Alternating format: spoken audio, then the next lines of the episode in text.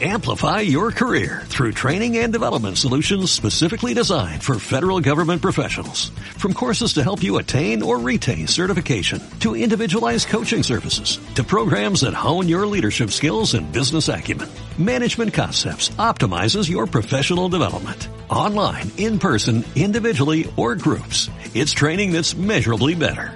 Learn more at managementconcepts.com. That's managementconcepts.com.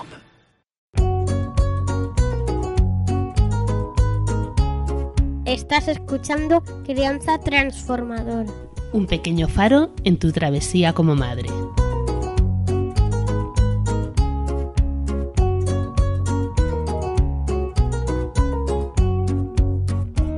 Hola chicas, ¿cómo estáis? ¿Cómo habéis empezado el día hoy? Bueno, hoy vengo a hablaros del diálogo interno, un tema de verdad mm, de capital importancia, porque, bueno, porque puede hacernos em, sentir mucho mejor con nosotras mismas en el día a día y en la vida en general. Contribuye muchísimo a empoderarnos el hecho de poder actuar sobre este diálogo y por supuesto de cara a la crianza es una herramienta que nos va a ayudar mucho por todo lo que hemos hablado estos días, porque lo más importante primero es actuar sobre nosotras, sobre nuestras sombras, nuestras inseguridades, nuestras dudas, para a partir de ahí poder acompañar y guiar a nuestros hijos eh, sintiéndonos seguras relativamente, claro, en la vida siempre hay algunas dudas, pero bueno, sintiéndonos seguras de lo que queremos y de lo que podemos darles, ¿vale? ¿Qué es el diálogo interno? A ver, digamos que somos una mezcla de cosas como seres, pero básicamente tenemos una mente pensante que no para en ningún momento, ¿no? Se dice que a lo largo del día mm, pasa por nuestro cerebro una totalidad de 60.000 pensamientos de media, o sea que es una cosa increíble, ¿no? Nos pasamos como un tercio de, de los días, de 24 horas, nos pasamos 8 o 10 pensando sin parar.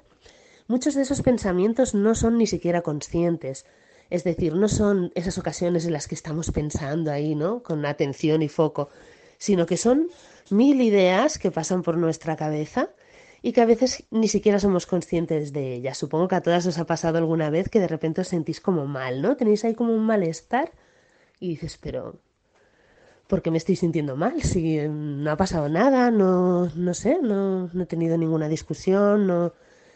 Y empiezas a ir como hacia atrás, a rebobinar y resulta que te das cuenta que has pensado algo que te ha causado un poco de, hmm, ¿no? De sensación negativa, de resquemor pero como estabas, vete a saber haciendo qué cosas, pues, este, pues has seguido adelante, ¿no? Y, no te has parado en ese pensamiento. Sin embargo, eso no significa que no haya tenido un efecto, porque los pensamientos causan emociones de manera mmm, como innata, inmediata, y esas emociones muchas veces van a influir en nuestro comportamiento y en nuestras acciones, ¿vale? Y en las decisiones que tomamos, que es muy importante. ¿Vale? Porque las decisiones que tomamos marcan muchas cosas. Entonces, todo esto no sería ningún problema si no fuera que a la hora de empezar a analizar parte de esos pensamientos, resulta que nos encontramos que el tanto por ciento más elevado es negativo. Y dices, ostras, ¿cómo puede ser? Hablamos, por supuesto, de pensamientos reiterados, ¿eh? o sea, de cosas que nos vienen a la cabeza con frecuencia, no de cosas puntuales que no tienen mayor importancia, ¿no? Si de esos pensamientos reiterados mm, la gran mayoría están formulados con una carga negativa hacia nosotras o hacia las expectativas que tenemos en el día, en la vida, en las relaciones, en lo que sea, eso tiene un efecto en nuestra vida real más allá del pensamiento, ¿vale? Es curioso cómo constatamos que esto es así, incluso siendo personas positivas, alegres, con un carácter consideramos que bastante flexible. Es igual, resulta que eh, todo esto lo traemos en nuestra mochila, de esa de la que hemos hablado tantas veces, ¿no? Se nos ha etiquetado desde pequeñas muchísimo, se nos ha hecho ver generalmente más lo negativo que lo positivo, porque antes se criaba y se educaba así, en el mismo sistema educativo escolar sucedía y de hecho sigue sucediendo en muchísimos centros, entonces hemos como adaptado un modelo de pensamiento interno que se basa en mm, fijarse en aquello que no va bien, en aquello que no se consigue, en aquello que mm, no nos satisface, digamos como una manera de intentar hacerlo mejor. Lo que pasa que es una manera que no juega a nuestro favor en realidad, ¿no? El cerebro siempre va a intentar eh, ayudarnos. Lo que pasa es que resulta que muchas veces lo hace por lugares que no son los que más nos convienen. Por ejemplo, nos intenta proteger de cosas que cree que nos pueden hacer sentir mal. Y eso nos disuade muchas veces de probar cosas nuevas, de atrevernos a hacer cosas nuevas, porque como lo vas a pasar mal, pues mejor no lo hagas, ¿no? Entonces, bueno, mm, digamos que nuestro cerebro nos quiere ayudar, pero a veces está bien que nosotras podamos actuar para decidir sobre qué, o sea, qué camino queremos coger para, para nuestro bien, ¿no? Para nuestro beneficio. Entonces, eh, ya que estos pensamientos se convierten en emociones que nos remueven por dentro y que no son ya no son racionales, ¿no? Evidentemente, sino que es un sentir que no podemos controlar y esas emociones van a marcar nuestras actitudes, nos interesa mucho tener la mirada puesta en qué estamos pensando y por qué. Veremos que muchos de esos pensamientos se originan seguramente en nuestra visión eh, infantil, ¿no? En la niña que fuimos, que ese es otro tema que ya hablaremos otro día, ¿no? Nuestra niña interior, la niña que fuimos. Pero a día de hoy, ¿qué podemos hacer con ellos? pues podemos hacer mm, un trabajo muy interesante que es un trabajo de transformación. Primero, detecto una serie de pensamientos negativos y después me doy cuenta por qué, ¿no? Por qué se producen, en qué contexto han sido, eh, han aparecido y después los reformulo. Esto sería un poco lo que haríamos en una situación normal, cotidiana, ¿Qué sucede ahora que estamos en una situación absolutamente fuera de lo normal? La mayoría de pensamientos negativos van a surgir a raíz de la pandemia que estamos viviendo y todos sus efectos que nos asustan, ¿vale? Entonces, ¿qué vamos a lograr transformando el diálogo interno? No vamos a cambiar la realidad ni vamos a autoengañarnos eh, de manera absurda, porque tampoco tiene sentido hacer eso. Yo nunca voy a, posicionarme digamos, a favor de un autoengaño, porque eso no te lleva a ningún sitio. Pero sí que es verdad que tampoco nos lleva a ningún sitio una ansiedad anticipatoria de algo que no podemos saber exactamente cómo va a ir ni si nos va realmente a tocar. Más allá del sufrimiento que tenemos como seres humanos por los demás, ¿no? Y por lo que está sucediendo, que obviamente existe, ¿no? Y menos mal que existe, porque si no seríamos eh, seres absolutamente centrados en sí mismos, ¿no? Y yo creo que una de las cosas que estamos aprendiendo en esta situación actual es el valor de, de la comunidad, de, de, lo común, ¿no? De, de la sororidad, de, de que estamos todos en, en, lo mismo, aunque a veces no, no lo haya parecido, ¿no? Entonces, ¿Qué podemos lograr transformando un poco estos pensamientos negativos? Pues podemos lograr eh, reducir la carga de negatividad que toda esta situación tiene asociada y por lo tanto lograr sentirnos un poquito mejor y podemos mm, hacer que nuestra disposición emocional sea mayor de cara a conectar con nuestros hijos. Porque si, si estamos, digamos, demasiado poseídas por lo negativo y por el miedo, nos va a costar mucho más conectar emocionalmente con ellos, ¿vale? Entonces, en este caso, ¿qué os propongo? Pues yo os propongo que durante un día, con una libretita, algo fácil, nada elaborado, una libretita que tengáis a mano o una hoja, simplemente, cada vez que detectéis que os está viniendo un pensamiento negativo, os está haciendo sentir mal, lo apuntéis, ¿vale? Y apuntéis un poco en qué contexto, porque has visto las noticias o porque alguien te ha dicho algo o si es algo que, bueno, te viene a ti simplemente a la mente, ¿no? Y en el momento que tengas la posibilidad de pararte cinco minutos, eh, el trabajo es mm, reducir su carga de negatividad. No lo vamos a poder transformar a positivo, que sería lo ideal, porque hay una realidad que está sucediendo, ¿vale? Esta no la podemos negar. Pero seguramente podemos reducir la carga de, de, de digamos, de, de, alarma, ¿no? O de tremendismo que le hemos puesto, que no lo digo juzgando, porque esto nos pasa a todos, ¿no? Evidentemente. Por ejemplo, con todo lo que está pasando, voy a tener que cerrar la empresa. Sustituirlo por, con todo lo que está pasando, voy a tener pérdidas económicas. Ya veremos cómo salimos de ello. Pero seguramente saldremos, porque otras veces hemos salido de situaciones difíciles. Ahora lo he hecho muy largo, en teoría debería ser un poco más corto, pero bueno, un poco para que veáis cuál es la idea. No vamos a edulcorar la realidad, pero a ver, no tenemos una certeza, a no ser que tengamos ya unos números muy muy, muy, digamos, ahí precarios, ¿no? Porque a veces pasa, si eres un autónomo como yo, eres un pequeño empresario, que puede ser que ya estuvieras en la cuerda floja. Pero lo que quiero decir es que generalmente hay un poco de margen y entonces vamos a decir, vale, pues no va a ser el totalmente negativo, sino bueno, vale, va a haber efectos negativos, vamos a ver cómo los sobrellevamos y cómo lo capeamos el temporal, ¿vale? Eh, yo qué sé, mm, pues seguro que mis padres se contagian y mueren. Pues hombre, a lo mejor no, ¿vale? Entonces el pensamiento sería, esperemos que mis padres no se contagien. Y si se contagian, esperemos que sea asintomático o leve. ¿Por qué no? No sabemos cómo será. Y por suerte hay personas que pasan el coronavirus, el COVID-19, mm, sin mayores consecuencias, ¿vale? Entonces, como todavía no lo sabemos, pues vamos a confiar. Es lo mismo que hemos hecho las personas que hemos tenido una enfermedad grave, ¿no? Evidentemente, sabíamos las peores consecuencias que podíamos tener y eso nos aterraba, pero después de atravesar ese terror, ¿qué haces? Decides confiar en que mmm, lo que te depara el futuro sea lo mejor. Luego ya veremos qué hacemos con lo que tenemos, ¿vale?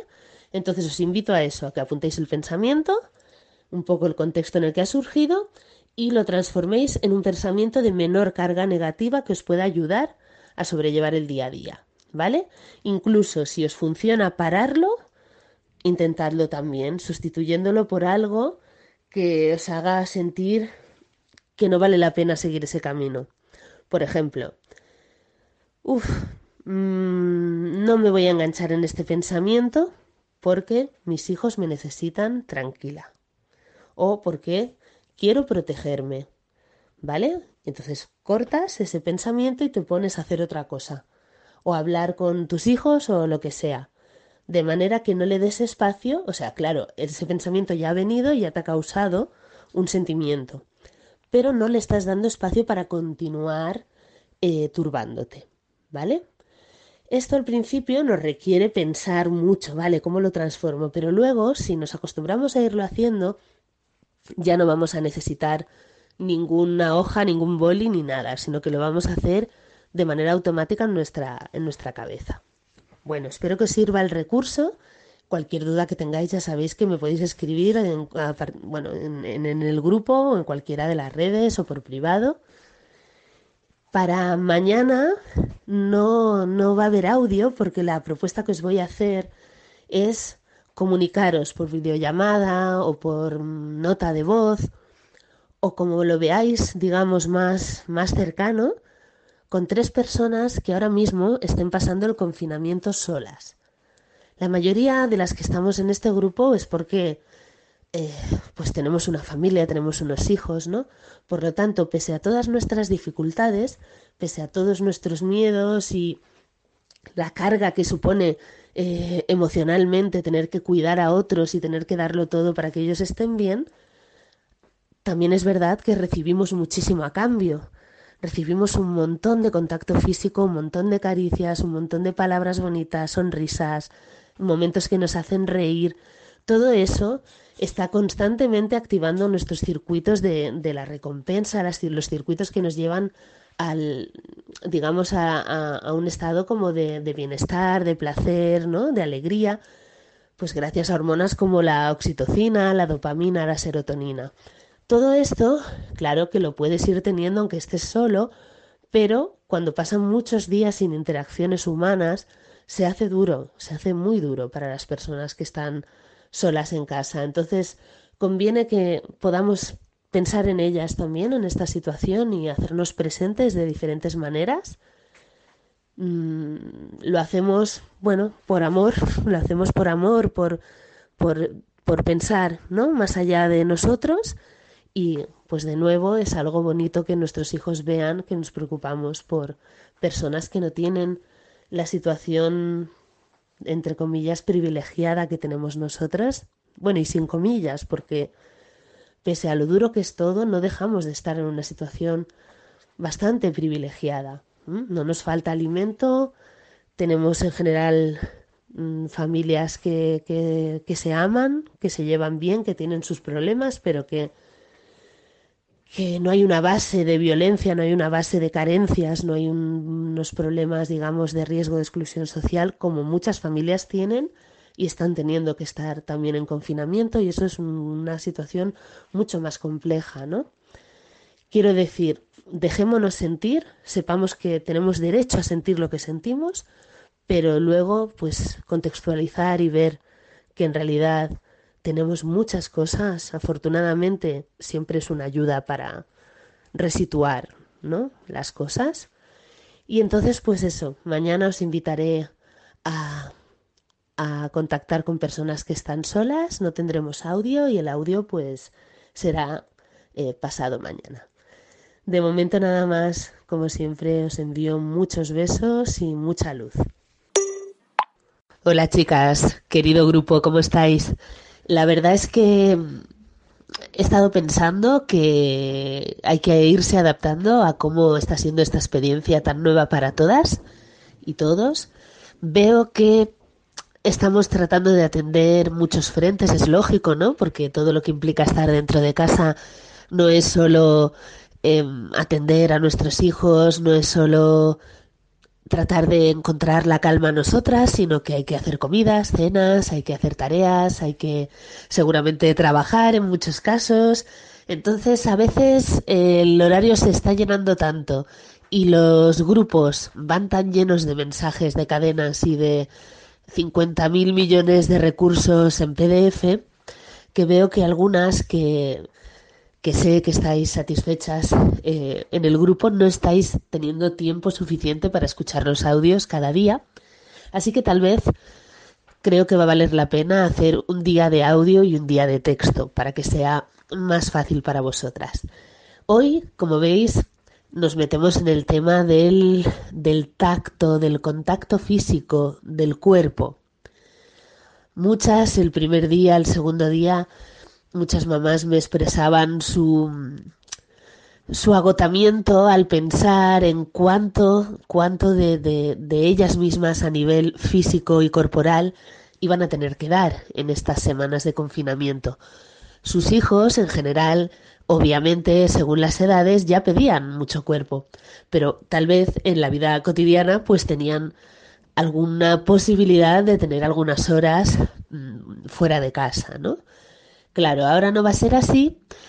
Nuestros hijos perciben que esta situación no es normal. Bueno, los que ya tienen un lenguaje y se lo hemos podido explicar ya lo saben, pero aún así, digamos, lo acusan, lo notan, eh, sienten más necesidad de, eh, de contacto físico con sus padres, ¿vale? Luego están los bebés, que obviamente no entienden lo que está pasando ni lo saben y que lo que sí saben es que algo no es lo de siempre. Lo notan en el hecho de que el entorno no varía, lo notan en nuestras emociones, porque ellos son, ya sabéis, ¿no? Muy, muy perceptivos. Por lo tanto, la reacción de un bebé siempre, siempre va a ser pedir más presencia, pedir más cuerpo, pedir más teta, pedir eh, que estemos por él. Es su manera de asegurarse dos cosas. Una, la supervivencia, porque estamos programados por la naturaleza de esta manera, con esta herramienta. Y la otra es eh, eh, conseguir de este modo bajar sus revoluciones, bajar su, su, su estrés, em, equilibrar las hormonas, ¿no? Eso vendría a ser conseguir la seguridad, el consuelo. Ambas cosas van en beneficio de su salud y de su bienestar y por eso el bebé las pide, ¿vale? Entonces, claro, todo depende de la edad que tengan nuestros hijos, pero lo que os quiero transmitir hoy es que nuestro cuerpo es una herramienta maravillosa para transmitir amor, calma y seguridad, que obviamente no tenemos que hacerlo obligadas. Si en algún momento sentimos que no podemos más, tenemos que poder buscar eh, un poco de refugio. Si tenemos pareja, pues decirle, mira, necesito retirarme un ratito, aunque sea utilizar en esta situación de encierro, pues yo que sé, un ratito de dibujos, algo que nos permita, bueno, separarnos un poquito, darnos una ducha si se puede, si la edad de nuestros peques nos lo permite, una buena ducha en este momento. Eh, es muy regeneradora porque además, eh, bueno, está demostrado, ¿no? Que los vapores, digamos, de alguna manera nos calman porque mueven cosas ahí de los iones positivos y negativos, ¿no? Entonces, em, lo que quiero decir con esto es que no te voy a decir, venga, entrega todo tu cuerpo aunque sea contra tu voluntad. Obviamente no. Eso no. Pero si tú puedes, si sientes que te puedes sintonizar con esta necesidad de tus hijos y con esta mm, herramienta que tienes, digamos, ¿no? Que es nuestro vehículo, nuestro templo, pero en este caso también nos va a servir para criar de una manera eh, más corporal. Si tú sientes que te puedes sintonizar con ello, genial, porque eso va a ser muy bueno para tus hijos y tú misma vas a encontrar el camino de eh, de, satisfacción que es no quedarte solo en lo interior, sino sentir lo exterior, el cuerpo, más allá de nuestra vida sexual, que quizás cuando más lo hemos, eh, lo hemos podido disfrutar, pero a lo mejor en otros ámbitos, pues eh, somos mucho más mentales, ¿no? Es una oportunidad para, para conjuntar estas dos partes del ser sabiendo pues que todo depende de las etapas, pero que principalmente en el primer septenio de vida nuestros niños van a necesitar mucho contacto, que cada vez es menos, sí, pero lo siguen necesitando cada cierto tiempo. De 0 a 8 meses, ya sabéis, los bebés están en plena exterogestación. Eso significa que esperan y desean encontrar unas condiciones lo más parecidas posible al útero materno y que por lo tanto todo lo que sea brazos y cuerpo de mamá es su refugio natural. A partir de ahí, de los ocho meses a los 14, 15, empieza la deambulación, el gateo, la exploración, pero siempre voy, exploro un rato y luego vuelvo y me pongo encima de mamá o de papá. Siempre necesito ir volviendo y asegurándome una y otra vez de que ellos están ahí para mí. ¿Vale? A los dos, tres años ya empiezan a ser mucho más autónomos, empiezan las etapas del no, las rabietas, muchas cosas, pero aún así van a seguir eh, requiriendo de nuestro tacto, de nuestras manos, de nuestros brazos, de nuestros besos. ¿Vale? Entonces todo esto vendría a ser una búsqueda de seguridad que les aporta un sentido de pertenencia, unos... Em, unos efectos físicos muy claros de relajación al segregar serotonina, dopamina y oxitocina, y una manera de vehicular su dependencia natural y saludable. Tenemos en esta sociedad mucha prisa porque los niños sean autónomos e independientes, y lo van a ser, y eso es correcto y positivo siempre y cuando primero les hayamos permitido ser dependientes, porque así los ha creado la naturaleza, ¿no? Para poder ser realmente autónomos y tener confianza en sí mismos, necesitan primero atravesar sus primeros años eh, totalmente conectados con sus padres y con sus, o con sus adultos de referencia. Esta crianza corporal eh, tiene pequeñas variaciones ¿no? que podemos hacer en estos días dependiendo de sus edades. Podemos hacer juegos de falda, juegos físicos en general, cosquillas, adivinar letras en la espalda, por ejemplo, o dibujos con caricias, podemos bailar juntos, podemos hacer masajes, los masajitos funcionan muy bien, tanto en la espalda como en los pies, las manos, los brazos, que es una zona que no se suele masajear. En definitiva, que nuestro cuerpo, si así lo deseamos, sea un mapa de vuelta a casa, que nuestro cuerpo sea por momentos el inicio y el final, que mi piel te recargue las pilas, que mis caricias sintonicen la quietud de tu alma. Hasta mañana, chicas. Espero que os sirvan estos recursos diarios y ya sabéis dónde me tenéis.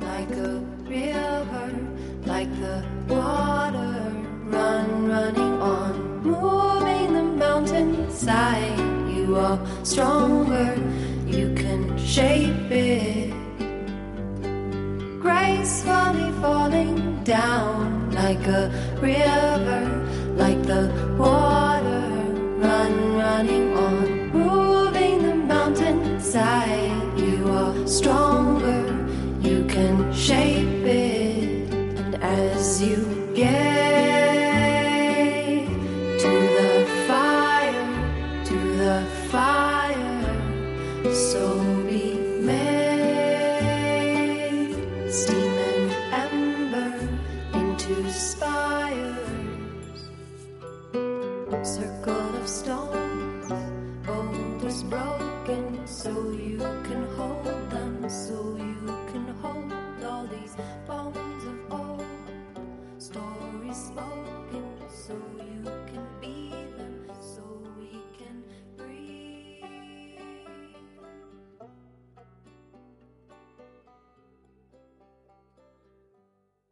Amplify your career through training and development solutions specifically designed for federal government professionals.